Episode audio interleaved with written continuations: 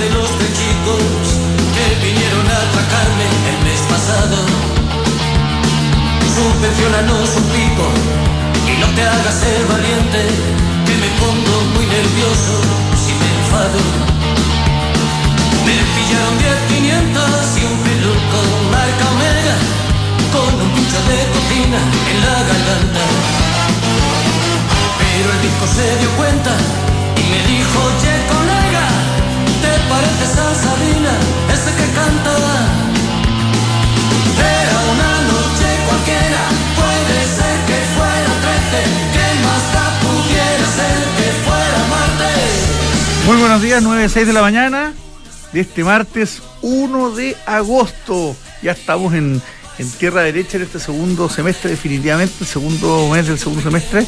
Eh, además con una con una pequeña ola de calor. Está tremendamente agradable en la zona central del país. Seguro que nos escuchan en Concepción, en Puerto Montt, en Puerto Vara, dirán, este está loco, pero es lo que sentimos aquí físicamente en la zona central. Y este martes 1 de agosto, eh, obviamente, mes de mes que hay que pasar, pero ya es medio antiguo. Día de los abogados. Día de los abogados. El Y día de agosto. Y día el mes de los gatos. Bueno, ustedes la escuchan. La gran José Río. Eh, San Alfonso, por, por Alfonso X el Sabio. creo tu que- padre, pues. No, pero mi padre no era abogado. O Pero Alfonso. tú- Ah, sí, Ah, era es San Alfonso hoy día, ¿no? Hoy día es San Alfonso. Ah, sí. mira. San Alfonso, Día de los Gran nombre. Es un nombre muy española. Muy español. En España, en España hay muchos Hay muchos reyes. Y hay muchas Isabeles. Por los Me reyes. encanta finalmente. el nombre Isabel. Bonito, Es muy bonito. muy bonito. Sí. Hay muchos ¿Conoces alguna Isabel? Eh, sí. Varias. Te- hasta una bolola. Ah, No, dos. bonito dos, recuerdo, dos. ¿no? Una en Chile y una en España. Ah, pero cualquier Isabel. Cualquier Isabel. Podríamos haber puesto Isabel de. Sí. de Isabel. Esa, tal cual. ¿Quién cantaba esa? Luis Miguel. Luis Miguel, Luis Miguel, por favor. eso, por verdad, favor, sí. verdad. Ojalá no me estén escuchando en la casa, no, ¿verdad? bueno, este es un día, un día importante en noticias. Mm. Vamos a conocer hoy de manera fehaciente, más allá de los trascendidos, minutos que han habido, pero vamos a conocer eh, la propuesta, la propuesta esta de pacto fiscal que el presidente la va a conocer en, en algunos minutos más. A las 11 de la mañana, Sí, parece. y que después el ministro Marcel la va a explicar y que además va a ir acompañado, entiendo, no estoy 100% seguro, pero entiendo que sí, de una cadena nacional eh, esta noche. Así que hay, hay tres instancias por lo menos respecto a este pacto fiscal en el día en que se dio a conocer el IMASEC de junio, ¿no? Junio. Junio, junio, o junio, mayo, no, mayo. Yo creo que ¿Es junio. junio? Junio, sí.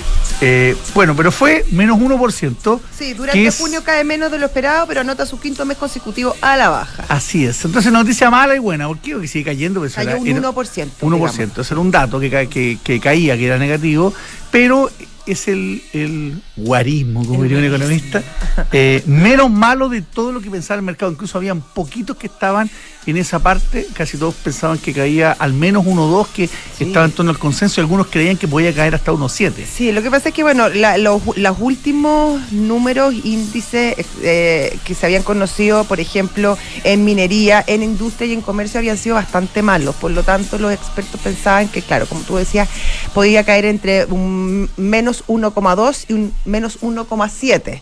Finalmente, eh, y, es una noticia positiva, cae menos de lo esperado, pero pero se confirma esta baja sostenida en, en la producción, lo que obviamente no es una buena noticia. Y como bien dices tú, se presenta este pacto fiscal. eh, ahí se conocen algunas cosas eh, respecto a, lo- a los énfasis. Em, se va a dividir en distintas áreas. Va a estar el tema de mm, modernización, del, modernización del Estado, va a tener una pata en elusión y evasión, va a tener un, un, un área de em, crecimiento, inversión y medidas ProPyme, que es, va a ser la primera etapa. O sea, eh, va- esto incluye medidas administrativas y también proyectos de ley. Y es lo que se le va a dar el primer impulso, porque es donde hay más consenso entre el gobierno y la oposición y también entre, entre los gremios. Recordemos que el ministro Marcel tuvo más de 32 reuniones con distintas instancias para, para recoger insumos respecto a lo, a lo que como país eh, se buscaba. Tú dijiste, dijiste una, una palabra, un concepto sobre el que tengo dudas no respecto a lo que tú dices.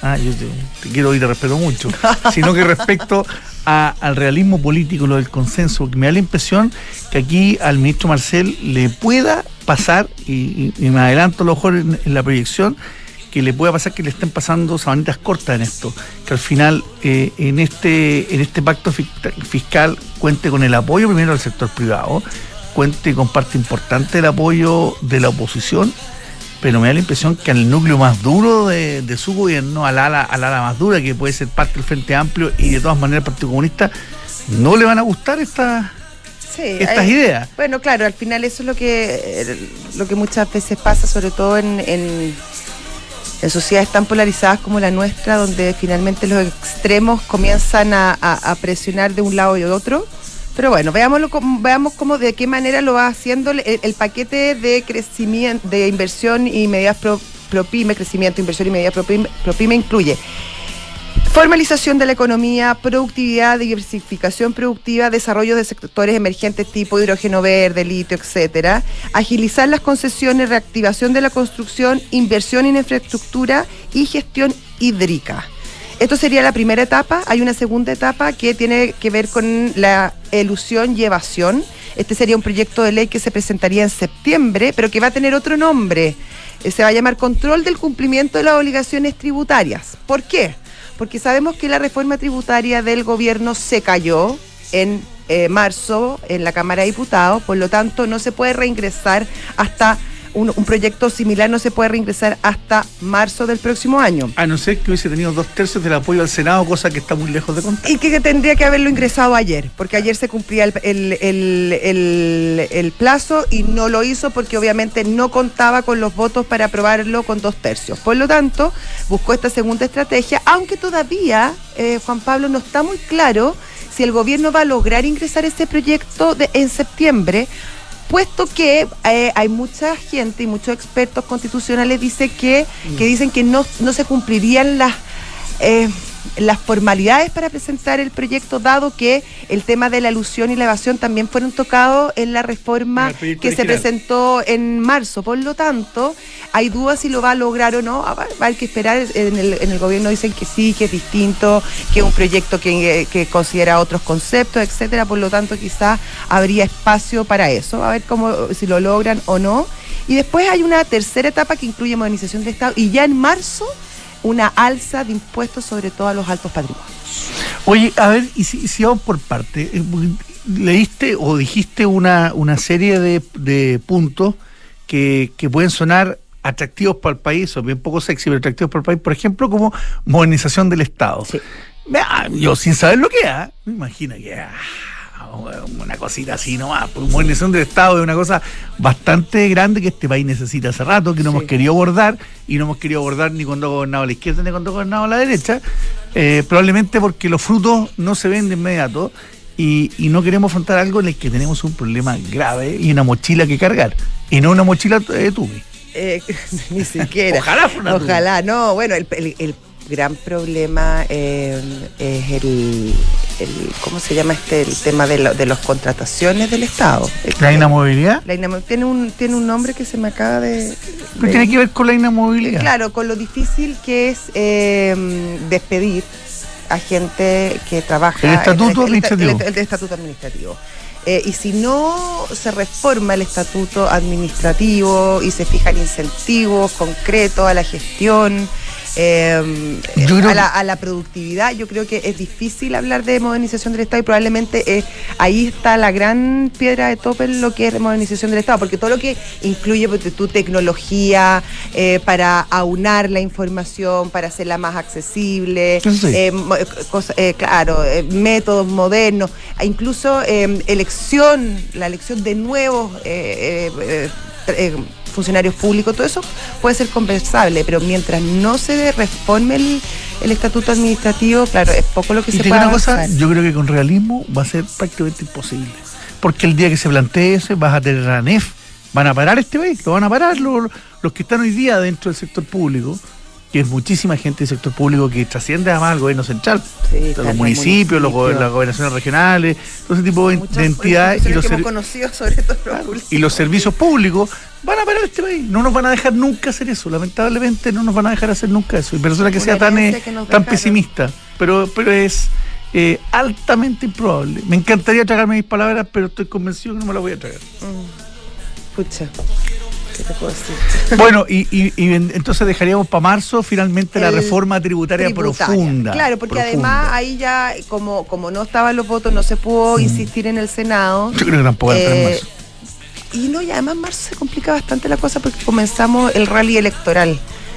Claro. Entonces, eh, ahí va a ser mucho más difícil avanzar en ese sentido. Pero bueno, hay algunos proyectos respecto a, a mejor a mejor gasto público, hay, hay también una hay soluciones desde esa perspectiva que a lo mejor también, bueno, hoy día empieza a regir el royalty, entonces yo creo que ahí también el, el gobierno va a tener más espacio y más recursos para poder tratar de avanzar en algo eh, en su programa que ha estado bien, bien detenido. Ahora empieza, claro, esa cuenta corriente del, del nuevo royalty empieza a, acu- a acumular, pero son recursos que ya a esta altura están ¿Están todos gastados? más que comprometidos, claro, para no decir gastados. Eh, sí, bueno, está, complicada la cosa, pero por lo menos yo creo que representa eh, eh, esta, este pacto, esta propuesta, eh, al menos eh, a, mi, a mi juicio tiene dos aspectos buenos. Uno, realismo político, eh, en la medida que establece un cronograma. eh, paulatino de ir ingresando los proyectos y buscando primero aquello donde existe posibilidades de avanzar eh, y dos, también eh,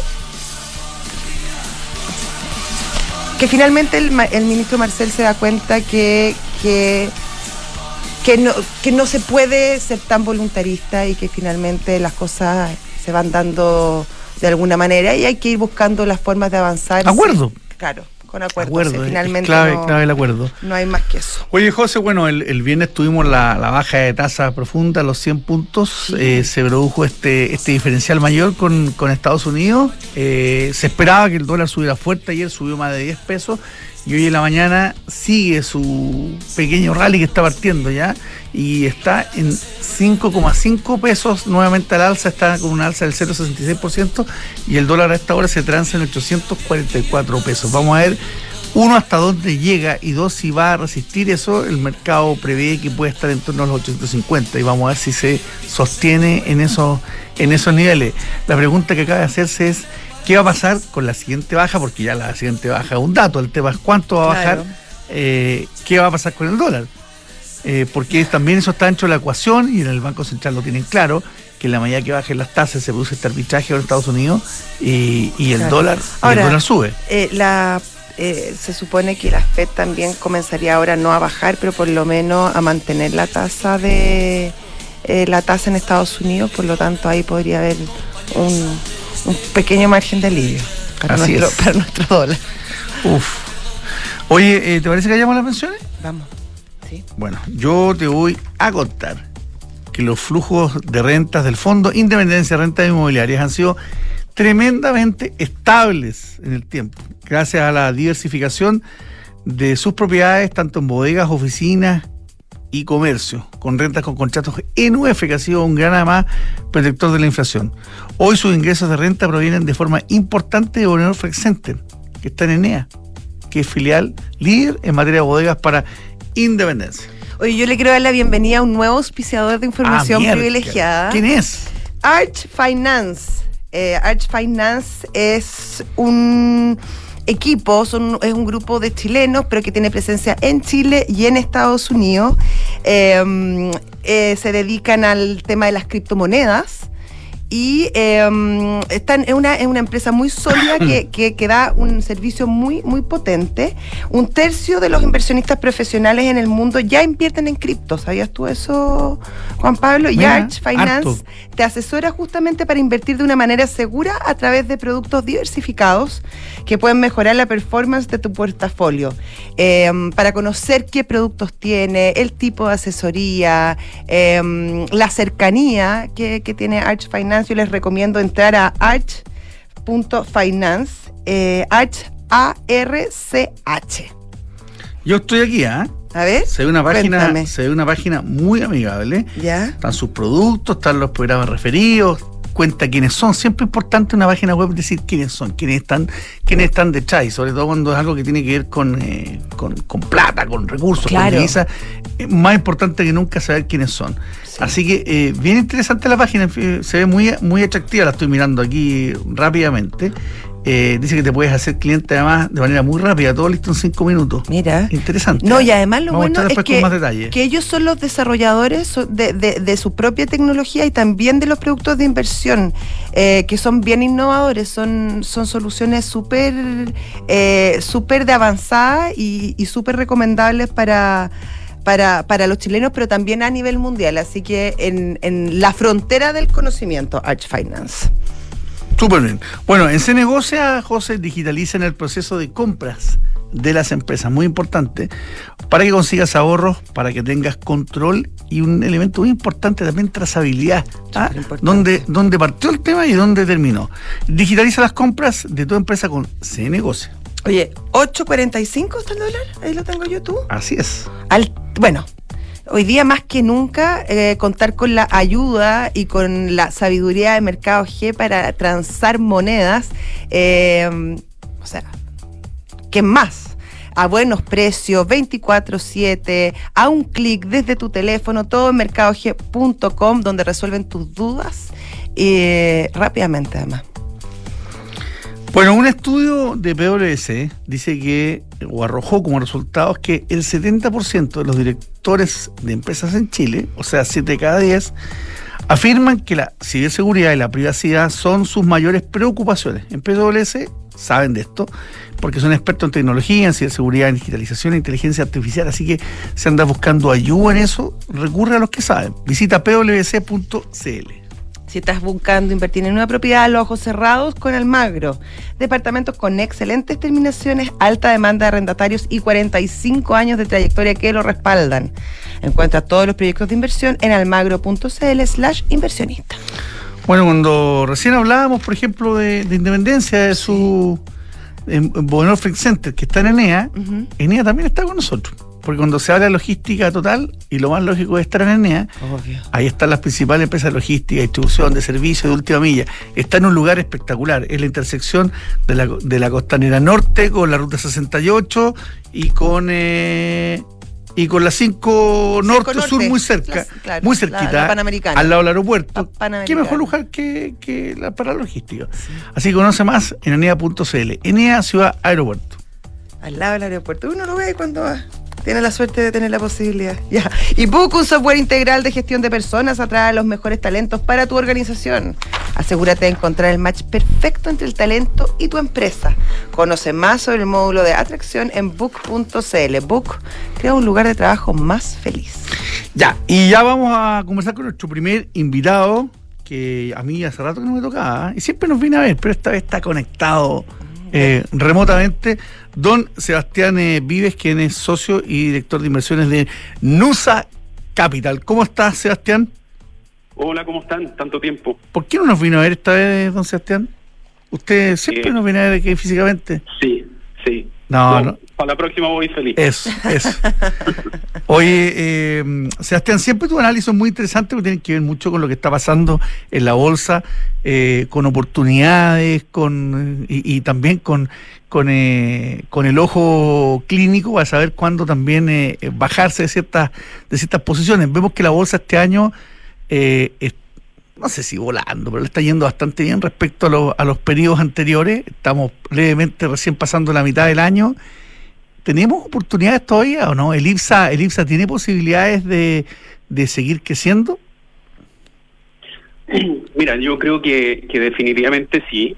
Yo tiendo a pensar de que hoy día la bolsa, con todo lo que ha subido, cuando uno valoriza la- las acciones eh, con respecto a la utilidad proyectada a fines de este año, estamos en una precio-utilidad en torno a 9 veces, 10 veces, que para términos históricos sigue siendo muy barato. La bolsa, obviamente, eh, eh, hace muchos años atrás transaba en torno a 15, 20 veces, quizás no hay que esperar volver a esos múltiplos, pero 10 veces o 9 sigue siendo muy barato. Lo que pasa es que el año pasado terminamos casi en múltiplos ridículos, la bolsa terminó en una precio-utilidad de cinco veces. Entonces, ¿qué es lo que pasa? Que parte de la ganancia que estamos viendo este año, en torno al 20% del IPSA, una parte no menor se explica por entrega de dividendo, o sea, gran parte de, de, esta utilidad se estuvo repartiendo y el resto, recién hemos visto, yo te diría que ahora último, una revalorización de las compañías. O sea, la, hasta antes de esta revalorización o hasta antes de este mes, que fue muy potente, eh, la rentabilidad de julio, de julio, perdón, eh, se, se, explicaba por dividendo y los años anteriores también. Para que se hagan una idea ustedes, hoy día si uno quisiera comprar el IPSA completo, las compañías completas, uno tendría que hacer un cheque más o menos de 126 mil millones de dólares. El año pasado se ganó casi 20 mil millones. Este año la, la perspectiva de utilidades son harto menores, pero están en torno a 13 mil, 14 mil millones de dólares. Que esto es considerablemente superior a lo que se ganaba antes de que Chile, digamos, se enredara. Antes del 2019 Chile más o menos ganaba en torno a 9 mil, 10 mil millones de dólares. Estamos baja, estamos transitando una normalidad, pero sigue estando muy por sobre lo que era, o sea, nos estamos acercando a 13 mil, 14 mil. ¿Qué cambió radicalmente desde antes de la crisis, del estallido social y después pandemia? Y ahora yo te diría que básicamente hay una compañía que realmente cambió su realidad. Todos pasaron por un periodo de ganar mucha plata, pero hay una que no solo cambió, sino que pareciera que eso se va a mantener unos buenos años y esa es Sokimich. Sokimich el 2018 ganaba entre 200 y 400 millones de dólares y hoy día gana entre 3.000 y 4.000.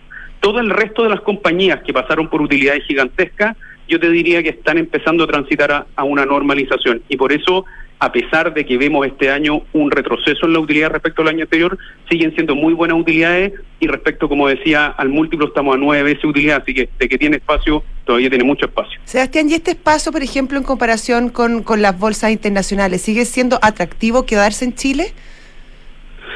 Sí, a ver, lo que pasa es que eh, en el fondo el, el inversionista siempre se pregunta ya, ok, una cosa es que esté barato, pero otra cosa es el crecimiento y esa yo te diría que es la variable que se cuestionan hoy día los inversionistas que todos dicen sí, está barato, sí, me está entregando la plata, pero ¿qué va a pasar después? Eh, no vemos grandes crecimientos, vemos que constantemente eh, los datos económicos salen negativos, entonces ahí está la preocupación, que en otros lados la, eh, las bolsas pueden transar en múltiplos, en múltiplos más altos, pero seguimos viendo, por ejemplo, en el caso de Estados Unidos, mm. que es una economía que sigue creciendo quizás más lento, en Chile estamos frenados. Yo te diría que sí, que a pesar de que hoy día una de las variables importantes para la valorización de los activos del crecimiento y eso se ve más débil, igual es tan barato lo que se ve la bolsa que, que ya tiene incorporado un escenario malo.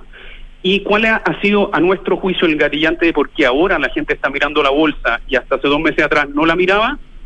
A pesar de que hemos, estamos transitando de vuelta una normalización del país, quizás más lento, pero eh, en el fondo los riesgos de cola que vivimos los últimos dos o tres años han ido desapareciendo. Yo diría que el gran gatillante ha sido que la variable que faltaba que empezara a transitar a la normalidad es la inflación y con eso la baja de, tasas del central, eso está empezando a ocurrir y la gente de a poquito ha vuelto a mirar a la bolsa, pero no podemos decir que ya la gente entró a la bolsa. Es muy probable que si uno le pregunta a un inversionista promedio cuánta plata tiene en la bolsa local, representa entre poco y nada respecto a lo que tenía antes del 2018. Así que una vez que se empiece a poner de moda, por supuesto que esto eh, le queda espacio para subir.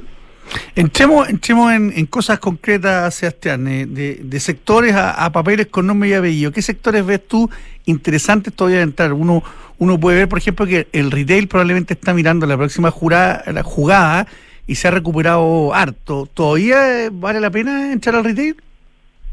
Mira, yo te diría que el retail efectivamente, eh, y todos los análisis que nosotros hemos hemos leído de los bancos es que como que se están anticipando esta consistente baja de tasas, porque los resultados para este año en general eh, en el sector retail se ven pobres respecto a los años anteriores, pero ya mirando el 2024 se empiezan a ver recuperaciones de los resultados. Entonces yo creo que el retail ya ha incorporado un escenario de baja fuerte tasa.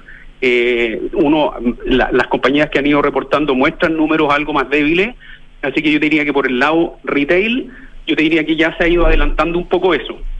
Y yo te diría que lo que se ha mostrado resiliente y, una vez que empiece a crecer la economía, supongamos que, para el 2024 ya tenemos mejores números, en la banca. Yo diría que la banca consistentemente se ha mostrado muy fuerte, la banca está transando si uno agarra cualquier banco, está entre 9 y 7 veces utilidad, o sea, múltiplos excesivamente baratos para lo que siempre fue la banca. Han seguido mostrando consistencia en los números, por más que este año la banca en promedio lleva un, un resultado que es quizá un 20% menos que el año pasado, pero que el año pasado fue récord, pero se muestra una banca fuerte, estable y cuando venga el crecimiento, que de la mano, va a estar de la mano también de esta reactivación en base a que el Banco Central ya empezó un proceso de baja que ellos mismos anuncian que va a ser agresivo y se podría venir este crecimiento, yo te diría que la banca tiene espacio para crecer.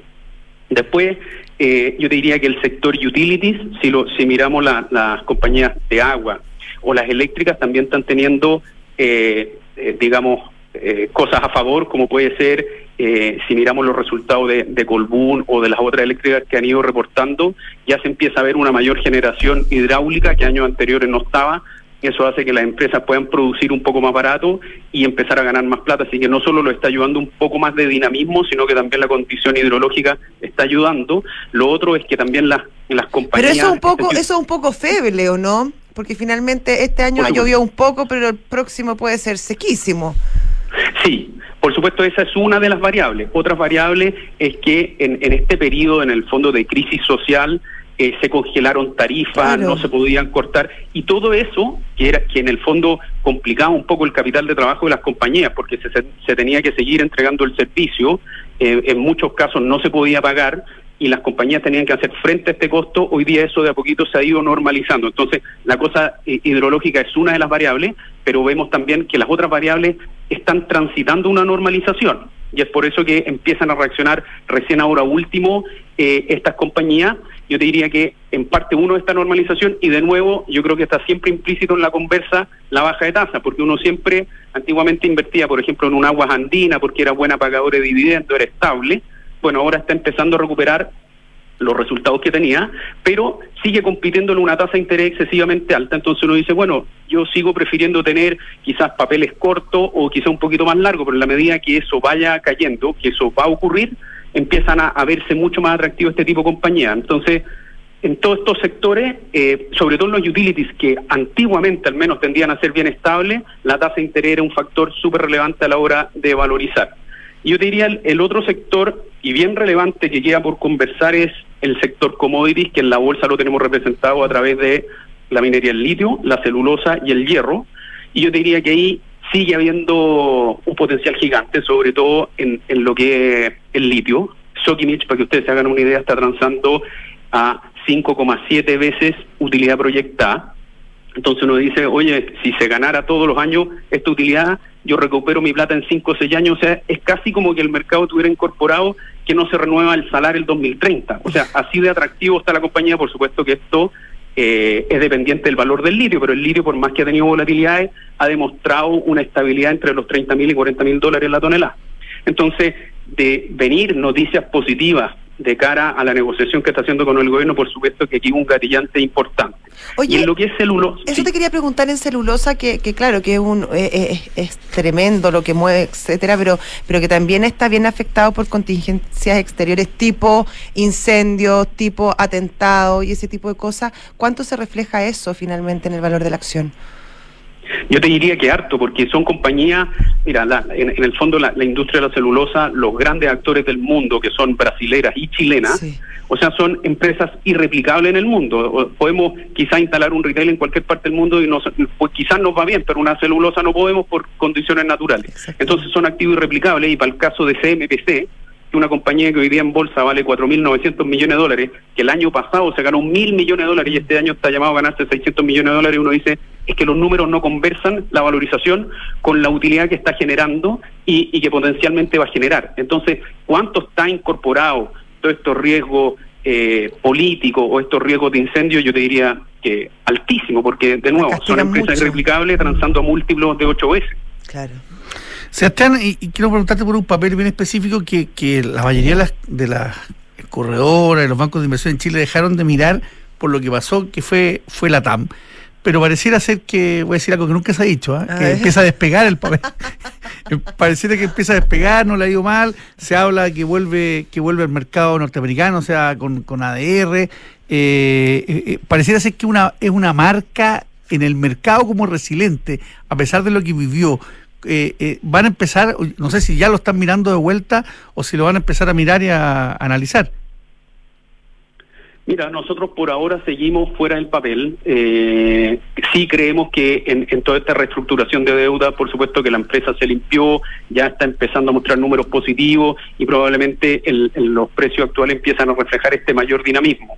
Pero todavía nosotros tenemos, no, no entendemos bien la dinámica a largo plazo, como a decirte, mira, sí, efectivamente estamos quizás consideramos que podría estar más en su en su valor justo. Recordemos que todo el mundo habla hoy es que pasó de 5 a 8 pesos, 8 pesos esto valía, sí, pero una emisión de canje de deuda por acciones infinita. Entonces, hoy día habría que ver bien cuál es el valor compañía, pero con esta dilución y a este precio, quizás la compañía no lo he revisado bien, así que puedo tirar un número que, quizás no es cierto, pero puedan rondar los 5 mil millones de dólares. Entonces habría que ver bien los supuestos a largo plazo para justificar ese tipo de valorización. Así que por ahora nosotros estamos fuera del papel. Sebastián, ¿de algún sector que recomendarías mejor salir en este momento?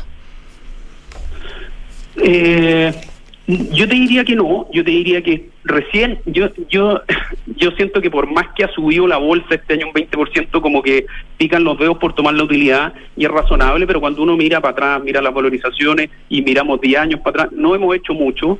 Yo al revés, yo creo que estamos partiendo quizás un nuevo ciclo y eh, de una u otra forma todos los sectores se van a empezar a ver beneficiados. Hay sectores que pueden tener gatillantes más de corto plazo, otros más de largo, pero en general yo no te diría nada que uno diga aquí como que tenemos algo que quedó obsoleto o algo así. Para nada. Así que no, yo te diría que de hecho ya apostar en, el IPSA ya me parece una buena una buena estrategia a largo plazo. ¿Y pensar en, en los 7.000 puntos del IPSA este año es algo muy muy optimista o, o es un escenario que podría darse, teniendo en cuenta que quedan cinco meses por delante? Sí, mira, yo soy re malo para hacer pronóstico así como de, a dónde va a llegar y en qué plazo, pero sí creo que hay fuerzas que podrían seguir acompañando esto. Lo primero que hemos hablado todo este tiempo de la baja de tasas, pero también si por alguna razón se llega a algún acuerdo eh, previsional y empieza a entrar más plata, ya no es un 10%, sino empieza a entrar un 16 o una mezcla, ¿cierto? Porque una parte va a un fondo común, otro va directo ahorro individual, o sea, hay un chorro de plata potencial que volvería a la bolsa eh, eh, y eso podría llevarte, no sé si a 7 mil puntos en el corto plazo, pero hay un montón de gatillantes de que puedan ser que la bolsa suba porque como dije hace un rato, cuando tú le preguntas a un inversionista cuánto tiene la bolsa local, yo te aseguro que la respuesta en general es re poco. Y en ese sentido, Sebastián, hasta hace pocos meses la recomendación era eh, en un portfolio cargarse a la renta fija y tener plata bastante en Chile, pero también eh, fuera. ¿La recomendación tú crees ahora que ha cambiado, que quizás habría que poner más huevos en la, en la renta variable? A ver, eh, respecto a afuera y acá, yo sigo pensando que también afuera hay muchas oportunidades. Eh, yo creo que eh, hasta antes de la, de la crisis, eh, el inversionista chileno tenía una visión muy local, sus portafolios eran locales, eso cambió y eso no debería volver. nosotros no somos muy amigos de salirnos de Estados Unidos o del mundo y entrar a Chile y hacer eso. En, por eso, en, en lo que es ya en un foco local, creemos que la bolsa es atractiva en una perspectiva de largo plazo y la renta fija también, porque creemos que en todo este tiempo de tasa de depósitos a plazos tan alta, había una concentración altísima en ese instrumento. Entonces la renta fija un poco más larga, digamos, papeles en torno a tres años en UF, tampoco han tenido grandes rentabilidades en el año. La bolsa recién ha estado despegando y todo esto ¿por qué? Porque obviamente era mucho más atractivo con casi sin riesgo tomar un depósito al 11%, pero sabemos que eso en seis meses o en 12 meses la realidad va a ser muy distinta y la gente se va a ver forzada de nuevo a mirar activos más de riesgo y ahí hay espacio para la bolsa local, hay espacio para, la renta fija tradicional, que son bonos más largos, pero eh, nosotros creemos que la parte internacional debería siempre ser un complemento en los portafolios que históricamente ha demostrado que te aumenta la rentabilidad por un lado y te, y te baja la volatilidad y, y en el fondo te asegura que este es un momento incierto que hemos estado viviendo, uno los tolera mejor. Clarísimo, Sebastián Vives, eh, siempre muy sagaz, muy oportuno. oportuno y con muy buena visión de mercado. Nos vemos la próxima vez, pues, don Sebastián. Listo. Que esté muy bien. Muchas gracias. Adiós, Sebastián Sebastián, Vives, socio y director Chao. de inversiones de Nusa Capital. Bueno, vive el Gran Premio de Sao Paulo con tus tarjetas Santander Dan Paz, porque todas tus compras del mes participan en el sorteo mensual de una de las cinco experiencias dobles para vivir el circuito de tu vida. Participa hasta el 30 de septiembre. Conoce más en santander.cl slash Ferrari. Constructora Namías eh, tiene más de 230 proyectos inmobiliarios construidos de Arica a Punta Arenas y más de 30.000 clientes. Eso claramente es la mejor muestra de experiencia, profesionalismo e innovación. Namías, 70 años de grandes ideas. Bueno, atreverse es el llamado que nos hace Tumi. Los invitamos a conocer la moderna y duradera colección de equipaje, la Aluminium, por ejemplo, que es maravillosa, la maleta icónica de los viajeros con más estilo en el mundo. Conócela en tumichile.cl. Um, ¿Tienes operaciones en todo Chile y buscas soluciones de movilidad para tus empleados? El leasing operativo de EconoRent te entrega la mejor solución ya que cuenta con servicios técnicos con talleres propios y una amplia cobertura nacional. Asesórate con expertos y cotiza con EconoRent. Mejor tarifa, mejor servicio. Bueno, las automotoras pasaron a ser sujetos obligados de la UAF. Ayer hablábamos con el decano de la FEN, José Gregorio, por Sí, ejemplo, el tema este, el tema de los billetes de 20 mil y 10 mil. Sí, sí. Y decían, ¿se imagina un señor que llega con un maletín a una automotora a comprar un auto? Bueno, Es como en Argentina, pues eso le Eso-. Eso, eso hay que informarlo porque es muy, muy peligroso. Sí, que pues. Es muy probable que esa plata no sea bien habida.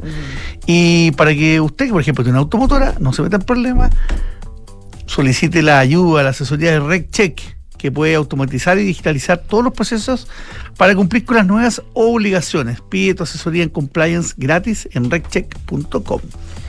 Mercado Pago eh, tiene las mejores promos. Paga con QR de Mercado Pago y gana. Participa por un millón de pesos semanales y un gran premio final de un Peugeot E2008 entre todos los participantes. Mientras más veces pagues, más oportunidades tienes. No te lo pierdas. Mercado Pago, la cuenta digital de Mercado Libre. Falcom, una empresa de asset management independiente que distribuye, administra y asesora en materia de inversiones, tanto en Chile como en el extranjero, y dirigido a cuatro tipos de inversionistas: los family office, las fundaciones, los clientes institucionales y las personas de alto patrimonio. Ducati Multiestrada V4S es la multipropósito más premiada, con mejor performance y seguridad en su segmento. Tiene control crucero adaptativo y testigos de punto ciego. Hoy tiene un bono de hasta 2.750.000 pesos. Imagínate. Multiestrada te espera en Las Condes 11.412. Bueno, y eh, ya está con nosotros, ya una amiga de este programa, ha venido varias veces, doña Lorena Tape, que es directora ejecutiva de GPS Property, para hablar, entre otras cosas, de las bodegas, que la última vez que estuvimos, las bodegas, casi no habían bodegas en, en Santiago prácticamente. ¿Cómo sigue ese panorama, Lorena? Hola, Lorena. Hola, ¿cómo estás? Hola, mucho, muchas gracias por la invitación y mucho gusto verlos nuevamente. Eh, hoy día el mercado está un poco, ha cambiado con respecto, creo que la última vez que vine, no sé, unos seis meses atrás. Eh, obviamente el mercado sigue estando con una tasa de vacancia muy baja, pero el mercado de centros de bodegaje y de logística en, en general está muy relacionado con la actividad económica del país. Por lo tanto, cuando el país eh, aumenta la demanda, el consumo, aumenta el, el retail, obviamente las tasas de vacancia disminuyen y el efecto pandemia, lo que conversamos eh, largamente con respecto a que... eh, durante el año 2020, 2021 hubo una expansión de la de la política monetaria un poco a través de la de la de las de los retiros de las FP, de los ayudas, bonos, claro. claro, la gente estaba con poder adquisitivo, estaba en su casa, los retail estaban cerrados, por lo tanto el aumento en la demanda fue explosivo. Y se enfrentó además con un mercado que eh, en términos de producción estaba eh, lento, o sea, las bodegas eh, se demoraron más tiempo en ser construidas, los costos de construcción aumentaron, los materiales no llegaban, la gente no podía salir a trabajar, por lo tanto, eh, se juntó el hambre con las ganas de comer, es decir, baja producción, aumento de vacancia y eh, la tasa de, perdón, aumento de demanda y la tasa de vacancia llegó a niveles cercanos al 0%, o sea, encontrar una bodega Imposible. eh, Mira, el, el, año pasado la tasa de vacancia en diciembre finalizó en, en torno a un 0,4. Eso eran como 20.000 metros cuadrados de 5 millones de metros cuadrados. Eso es nada. Hoy día la tasa de vacancia sigue estando, hoy día, cuando digo hoy día es al final, al finalizar el primer semestre, que es como vamos llevando nosotros los análisis, terminó en torno a un 1,2%, que es bajo con respecto al promedio de este mercado pero eh, ya estamos notando que esto está cambiando. ¿Esto es porque eh, se ha instalado más capacidad de bodega o porque la gente está pidiendo menos bodega? ¿Es un tema de demanda o un tema de oferta?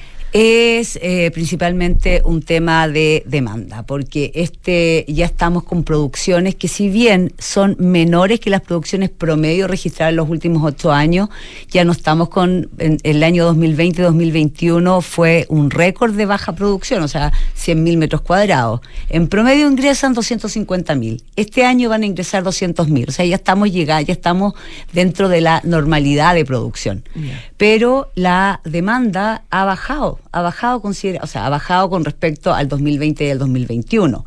Por lo tanto, hoy día, eh, sin perjuicio que los metros cuadrados que ingresaron este semestre, ingresaron colocados, se desocuparon en otros sectores. Entonces, eh, pero sigue, si, seguimos con una tasa de vacancia bajísima, o sea, un 1,2% son 60.000 metros cuadrados de un sigue mercado. siendo buen negocio, digamos. O sea, es, sano lo que está pasando también. Es, que también es sano, si no, no, era sano lo que estaba pasando, porque en realidad los precios estaban eh, casi un 40% sobre los precios promedio. Ahora, nosotros estimamos que la tasa de vacancia debería volver eh, al menos, o sea, creemos que en 24 meses a niveles sanos, en torno a un 4%, eh, y que los precios deberían también eh, bajar, pero no creemos que van a bajar a los niveles históricos porque hay eh, primero un tema de, de, eso le pega a todos. Ahora, los metros cuadrados que han ingresado estos últimos, eh, pensemos los últimos dos, tres años,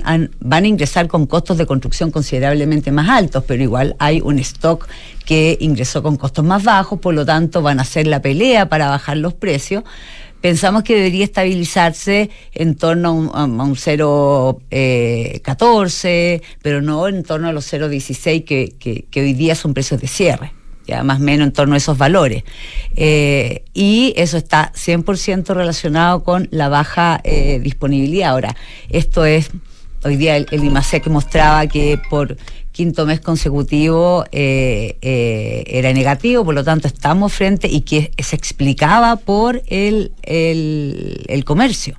Entonces, mientras haya menor demanda, menor consumo, principalmente relacionado con el retail, supermercados, o sea, el, eh, tiendas, eh, eso significa una disminución en la demanda de espacios de logística. Eh, y por otro lado, también las empresas o muchos retail se sobreestoquearon ya porque se demoraron bastante en llegar, bueno, hubo, hubo periodo de, pandemia que se llegaron en, eh, se demoraron en llegar los containers y eh, como había una demanda explosiva, se sobreestoquearon y hoy día lo que están haciendo es eh, disminuir los stocks y no, y no hacer nuevas aumentar las importaciones. De hecho las importaciones eh, sufrieron una disminución considerable el, trimestre pasado lo que informó el último informe del Banco Central. Eh, eso significa que el retail está cauto eh, pero también hay que tener cuidado con el efecto látigo que uno llama que de repente empieza a aumentar la demanda y se encuentran sin stock entonces, ahora, por otro lado, los logísticos también hacen contratos que son más de largo plazo, empiezan a disminuir la demanda de los retail por su servicio y empiezan a tener espacios desocupados y ese es el mercado sombra que llamamos, que son eh, las bodegas están arrendadas, sí, pero hay subarriendo porque el logístico ya no la requiere y está eh, subarrendando el, eh, cierto espacio. Y eso también hace que los precios disminuyan en este disminuyan para el, para todos en este mercado sombra. Lo hemos visto en la ciudad porque uno, uno conoce los centros de bodegaje uno ve los centros de dudaje en, en, en, no sé, pues, en Enea, hacia el norte, en Quilicura, el aeropuerto. Son los tradicionales, que son los que llamamos nosotros de, de, de grandes superficies. Exactamente, pero también empieza a ver en la mitad de la ciudad y en barrios residenciales bodegas chicas. Ese negocio, ¿cómo lo, no sé si ustedes lo, lo siguen, lo evalúan? mi- Mira, Si pero lo de están- mini, si- mini bodegas, qué- qué- es- sí, de las dos, de las Ya. dos, medianas y, y- y las mini bodegas que puede arrendar la gente. Ese negocio, ¿qué tan eh, eh, acelerado está? Pero es que yo creo que ahí está el gran desafío y, eh, de, la logística en general, que es como la última milla, porque finalmente eh, hay varias empresas que para ser mucho más eficiente la cadena de, de- suministro, o sea, la logística dentro de la cadena de eh, suministro, tiene estas bodegas que están cercanas a, lo, a las grandes densidades, ya que es como tú dices, por ejemplo, eh, lo- muchos de, los de los logísticos como Blue Express, como, como eh, eh, eh, Correos de Chile, que están en, al interior de la, de, la, de la ciudad, o sea, en el área urbana, porque eso es la entrega de, el, de, la, de la gran bodega que está afuera, como en Enea, en Pudahuel, hay otro punto de entrega que es al interior de la ciudad. De, de- de la ciudad. Ese, ese mercado yo creo que es el que, el que experimenta el mayor desafío, porque eh, es la entrega, la- los consumidores acostumbraron a recibir los productos en 24 horas e incluso en el mismo día. Entonces, todos Claro. los, los servicios de logística, toda la implementación de las rutas, de la logística inversa, está asociada a estos puntos de recepción que hacen mucho más eficiente la cadena. Y yo creo que el, en el que, no es la mini bodega, estos son los puntos de entrega. Las mini bodegas, que es tu, que puede, que es tu, tu pregunta, es un mercado que también está asociado a las personas naturales en un, en un porcentaje importante. Yo diría que las personas naturales pueden ser el 60% y un 40% a empresas pequeñas que hacen logística propia. ¿Ya? O sea, son pequeñas empresas y que están al interior y que sirven el radio de las grandes densidades como Señuñoa, Macul, eh, en, acá en Avenida Las Condes, y que es un uso eh, más de equipamiento que de bodega propiamente tal. Perfecto. Lorena Tapia, directora ejecutiva de GPS Property, muchísimas gracias por venir a conversar con nosotros. Gracias, Lorena. Gracias, gracias a ustedes. Y nosotros vamos a hacer la pausa Sí, pues. y volvemos a ver qué está pasando Con los mercados. con los mercados, con el dólar. Así que volvemos brevemente. Eso. ¿Sabías que Book te ayuda a optimizar tu tiempo en el trabajo? Book es un software integral de gestión de personas que centraliza la información esencial de cada colaborador en una misma plataforma para que puedas gestionar vacaciones, licencias, permisos, liquidaciones y más en solo unos clics y desde donde quieras. Conoce más sobre Book y sus diferentes soluciones para ti y tus colaboradores en buk.cl. Book crea un lugar de trabajo más feliz. Arch Finance diversifica tus inversiones con cripto. ¿Sabías que portafolios de inversión que incluyen hasta un 5% de cripto duplican su rentabilidad anual según datos de los últimos 5 años? En Arch Finance te asesoramos para invertir de una manera segura en cripto a través de productos diversificados que pueden mejorar el rendimiento de tu portafolio. Cripto es mucho más que una moneda, es una nueva tecnología. Agenda una llamada con nosotros en arch.finance. Desde hoy, contratar una cuenta corriente en dólares es tan fácil que lo puedes hacer en solo tres clics. Si eres cliente Santander, contrátala 100% digital. Una cuenta con la que podrás comenzar a guardar tus dólares para transferir al extranjero, recibir transferencias en dólares, comprar y vender dólares online e invertir en mercados internacionales y mucho más. Conoce más y contrátala en www.santander.cl. Santander, tu banco. Infórmese sobre la garantía estatal de sus depósitos en su banco o en www.cmfchile.cl. Mercado Pago es la cuenta digital de Mercado Libre y juntas van de la mano. Nos unimos para que de forma fácil, rápida y segura puedas tener todas tus finanzas en un solo lugar. Acceder a la tarjeta Mercado Pago gratis, realizar transferencias gratuitas y retirar efectivo. Date cuenta, abre tu cuenta digital. ¿Eres automotora y ahora tienes que reportar a la UAF? ¿Tienes claridad de las obligaciones y procesos a implementar?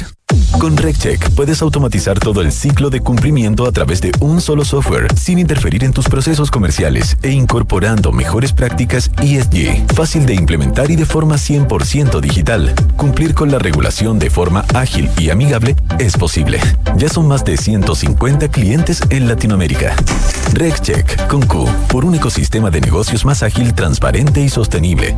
RegCheck.com más de 230 proyectos de Arica Punta Arenas, más de 2,3 millones de metros cuadrados construidos, más de 30.000 clientes satisfechos, más de 150 toneladas de acero en el primer péndulo antisísmico. Queríamos contarles en estos 30 segundos los hitos conseguidos por Constructora Anamías en sus 70 años de experiencia, profesionalismo e innovación. Pero es imposible.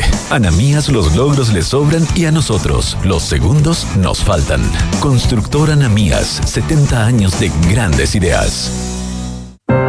En Falcom Asset Management somos expertos en inversiones. Nuestro compromiso es dar seguridad a nuestros clientes que los ayudaremos a alcanzar sus objetivos financieros de largo plazo. Falcom Asset Management es liderado por sus socios, quienes con su experiencia permiten asegurar la continuidad de la filosofía de la compañía, la calidad de los procesos y el servicio a los clientes. En Falcom Asset Management construimos relaciones duraderas con nuestros clientes, basadas en excelencia, servicio y confianza.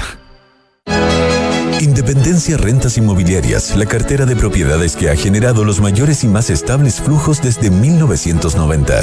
Fortalezca y equilibre sus ahorros, invirtiendo en Fondo Independencia Rentas Inmobiliarias, diversificado en activos logísticos y comerciales con rentas en UF. Reciba trimestralmente sus dividendos. Consulte por Cefin Rentas a su corredor de la bolsa. Mercados G es un broker chileno que lleva más de 11 años entregando a sus clientes acceso a los mercados financieros globales, con la posibilidad de ganar con el alza o la baja en el precio de una acción, el dólar o el índice bursátil que prefieran. Regístrate y opera desde tu teléfono, tablet o computador. No te pierdas ninguna oportunidad. Aprovecha los bonos, programas de referidos y todos los beneficios que tenemos para ti. Comienza a invertir hoy. De acuerdo con un estudio anual que realizamos en PwC Chile, el 48% de los CEOs está extremadamente preocupado por el riesgo de inestabilidad social e impacto ambiental.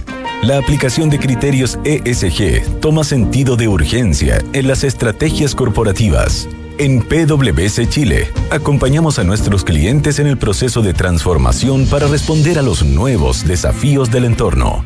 Antes de invertir en un departamento sabía que quería tener una propiedad para el futuro, pero no sabía con qué inmobiliaria. Quería una que fuera responsable, con experiencia y que ofreciera un buen servicio pre y postventa. Por eso cuando conocí al Magro y supe que tenía 45 años de trayectoria, me aseguré en elegir un departamento con excelentes terminaciones, que fuese de calidad y que me permitiera tener una alta demanda de arrendatarios. No tuve ni un pero e invertí a ojos cerrados. ¿Quieres saber cómo lo hice? Entra en magro.cl slash inversionista. Almagro se negocia es número uno en soluciones de abastecimiento para tu empresa. Con más de 25 mil proveedores conectados en línea, Se Negocia cuenta con soluciones digitales para tus licitaciones, portal de compras, gestión de contratos, financiamiento y pago de proveedores. Visítanos hoy en cenegocia.com. Se Negocia, innovación en compras y abastecimiento. Bueno, ya estamos de vuelta muy rápidamente con Carolina Farcas, estratega de inversiones y derivados de BSI, corredores de bolsa, para saber qué pasa en el mercado. Hola Carolina, ¿cómo estás? Hola, ¿cómo están? Bien, ¿y tú? Cuéntenos, ¿qué pasa? Bien, todo muy bien. Tenemos bastantes noticias, tanto internacional como local. Internacional tuvimos PMI de China que sorprende a la baja en terreno contractivo, eh, 49 puntos y con ello presiona ya el cobre que caiga el día de hoy. Y por el lado local tuvimos el dato de IMASEC que sorprendió eh, porque registró una, registró una variación de negativo 1 y se esperaba una caída bastante más fuerte de 1.4%. Eh, con ello también eh, todo lo que ha sido por, parte del Banco Central, la reducción de 100 puntos base, eh, la tasa política monetaria y cuáles son las expectativas para los próximos meses en cuanto a la reducción. Desde BCI estamos estimando que para final de año la tasa política monetaria debiese llegar a 7.75%. por ciento. Oye, el, el dólar sigue subiendo. El dólar hoy día lo vemos bajando, la verdad. Ah, yo lo tengo subiendo acá. Yo también lo veo subiendo. Oh, yo lo veo ahora en 8.42. 8.43 tengo yo, bueno, pero... Es que cerró en 8.40 ayer, pues yo por eso lo veo subiendo. ¿Yo también? Claro, 0.39. Sí. sí, abrió más alto, así que Ah. lo vamos bajando. a- Ya. eh, sí, Ya pues, Carolina, clarísimo lo que está Ya. pasando en los mercados. Que te vaya muy bien. Gracias, Gracias. Carolina. Hasta luego. Carolina Farca, estratega de inversiones y derivados de BSI, corredores de bolsa. Bueno, vamos a estar atentos hoy día a las 11 de la mañana. Se supone que oh, una hora más conoceremos la propuesta, el pacto. Vamos a ver si, si vuela como pacto, porque pacto significa que hay un acuerdo entre las partes. Sí, yo creo que es más propuesta. Es más propuesta. ¿ya? Es- ya, pues que tengan buen día. Hasta luego. Con jarabe de litrona, compañeros antes de que